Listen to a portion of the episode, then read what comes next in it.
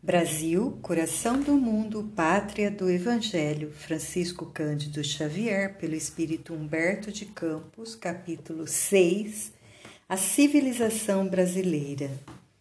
Nas praias largas e fartas de Santa Cruz floresciam cidades prestigiosas.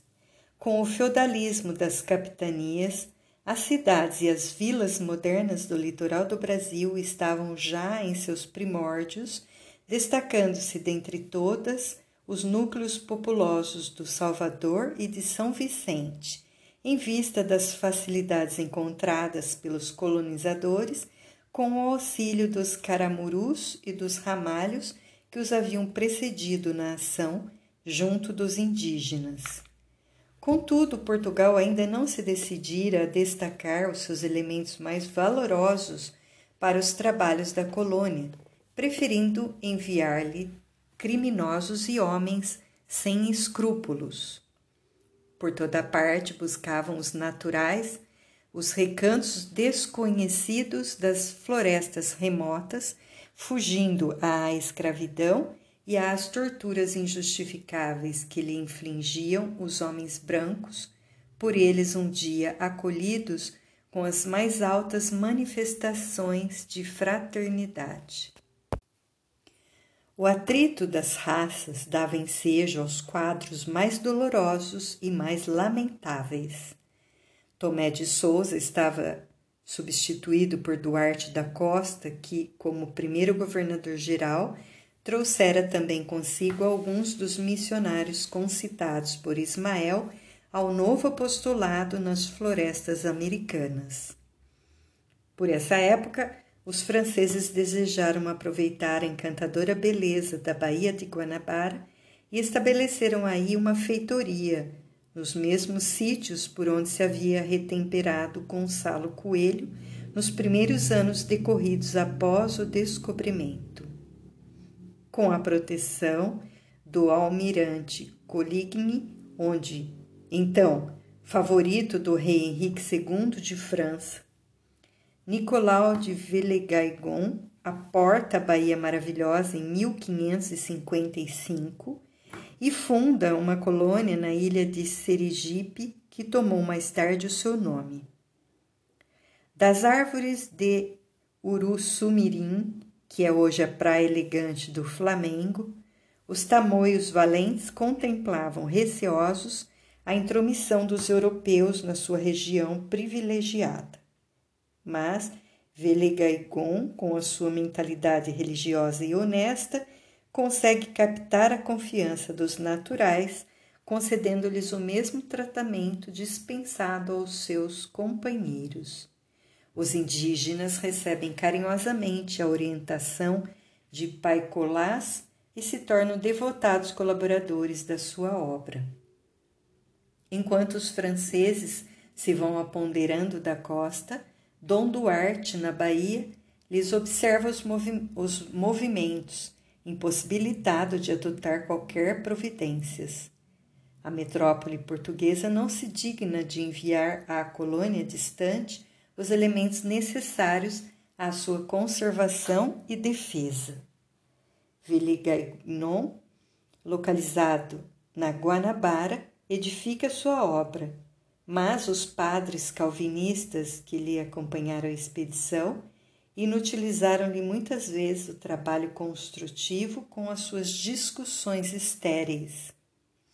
Em 1559, Villegagnon regressa à França no propósito de buscar recursos oficiais sem jamais tornar ao Brasil, ficando seus compatriotas abandonados na colônia nascente. Em 1558, havia assumido o governo geral de Santa Cruz Mendes Sá, que combate sem tréguas a influência dos estrangeiros. Com a sua energia, expele os franceses do Rio de Janeiro, destruindo-lhes as fortificações. Mal, porém, se havia retirado o governador, voltaram os franceses dispersos a reassumir a sua posição na ilha de Serigipe com o auxílio dos tamoios, reunidos a esse tempo na maior confederação indígena que já existiu em terras do Brasil, sob a direção de Cunhambebe, contra as perversidades dos colonizadores portugueses. O governador-geral reconhece a necessidade de fundar-se uma povoação que aí ficasse como sentinela da costa, a fim de eliminar os derradeiros resquícios das influências francesas.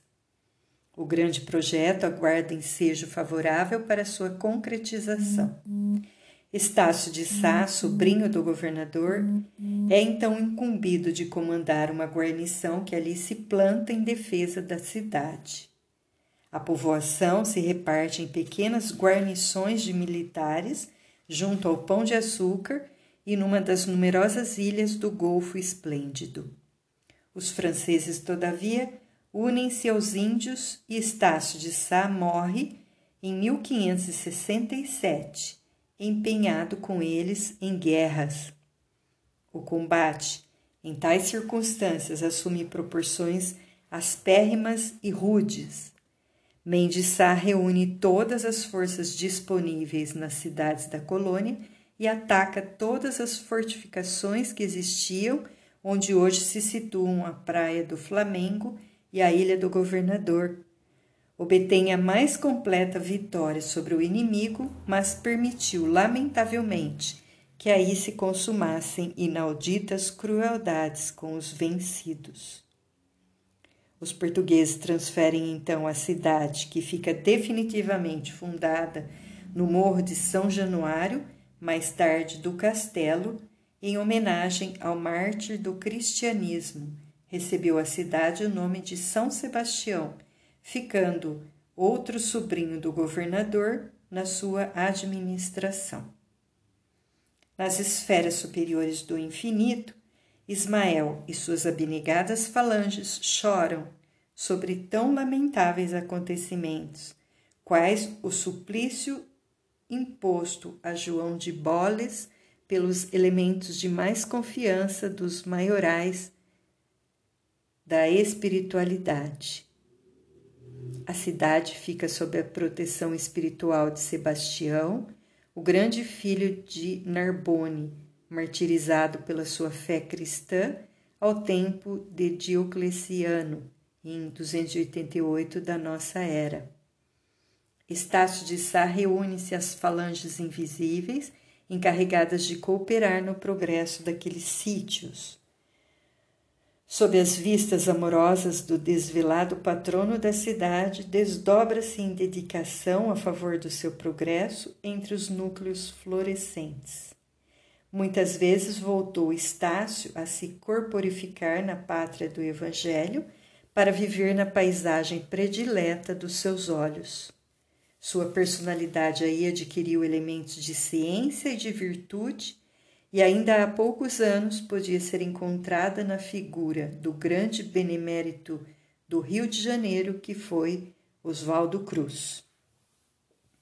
Depois das lutas sanguinolentas nas praias da Bahia mais bela do mundo, onde os vícios europeus, desencadeando nefandas guerras religiosas, batalhavam entre si estendendo suas crueldades até ao Novo Mundo.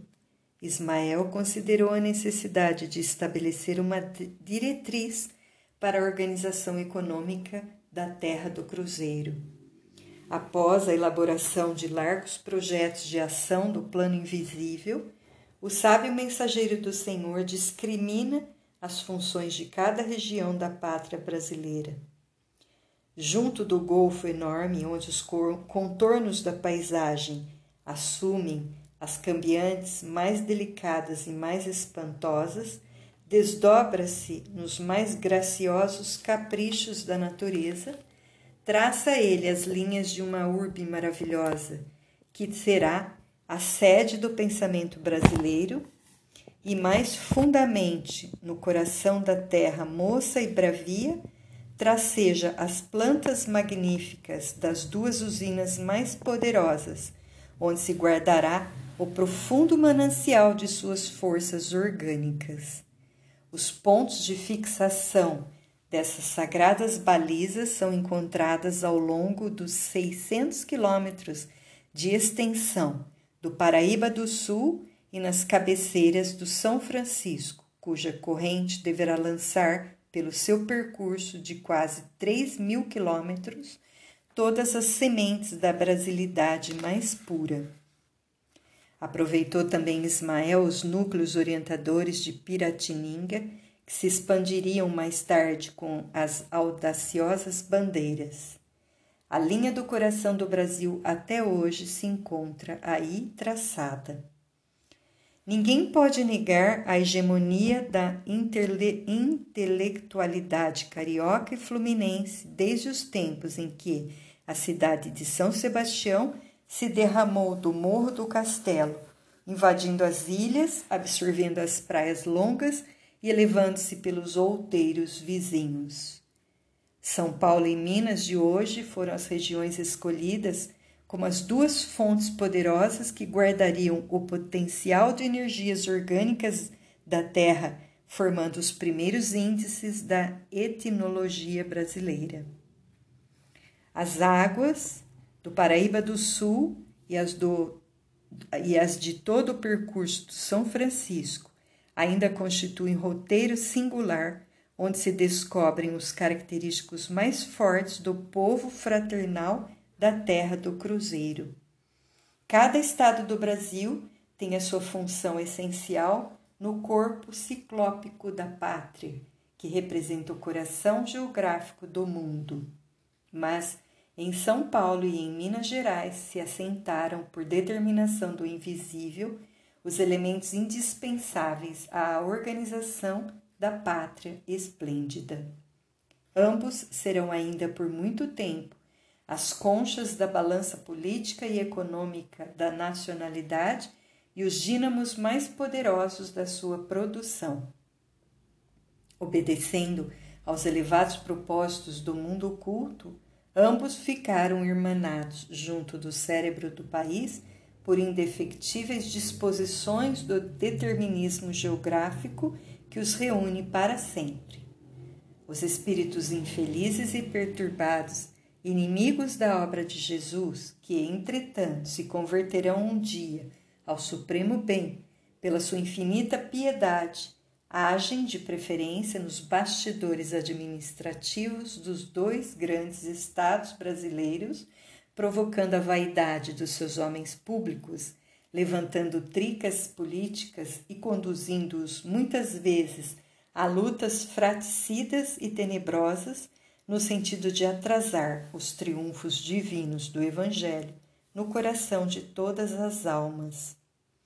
Mas os devotados obreiros do além não descansam em sua faina de abnegação e renúncia, e ainda agora em 1932, quando um distinto jornalista da atualidade rasgava a bandeira nacional na capital paulista em seu famoso discurso Sem Palavras, José de Anchieta, de quem João de Bolés é agora dedicado colaborador, e vários outros gênios espirituais da terra brasileira se reuniam no colégio de Piratininga implorando a Jesus derramasse o doce bálsamo da sua humildade sobre o orgulho ferido dos valorosos piratininganos. E Ismael estende o seu lábaro de perdão e de concórdia sobre os movimentos fratricidas e reúne de novo os irmãos dos dois grandes estados centrais do país para a realização da sua obra em prol do Evangelho. As fraquezas e vaidades humanas, fermentadas por forças maléficas do mundo, têm separado muitas vezes as coletividades dos dois grandes estados da República, levando-os à inimizade e quase à ruína. Mas em breve, quando as sombras da confusão dos tempos modernos invadirem ameaçadoramente os céus da pátria, ambos compreenderão a imperiosa necessidade de se unirem para sempre como irmãos muito amados e novos símbolos de Castor e Pólux expandirão juntos as suas energias étnicas modeladoras da terra do Evangelho, absorvendo nos seus surtos extraordinários as expressões excessivamente indiáticas do Amazonas ao norte e as platinas influências nas planícies do Rio Grande por cumprirem de mãos dadas os imperativos da sua grande missão histórica. Nesse tempo em que não vêm muito longe as mensagens de fraternidade e de amor expedidas pelos gênios inspiradores do Brasil, do Sagrado Colégio de Piratininga, tocarão, primeiramente, na coroa de tênues neblinas das montanhas, antes de ascenderem aos céus.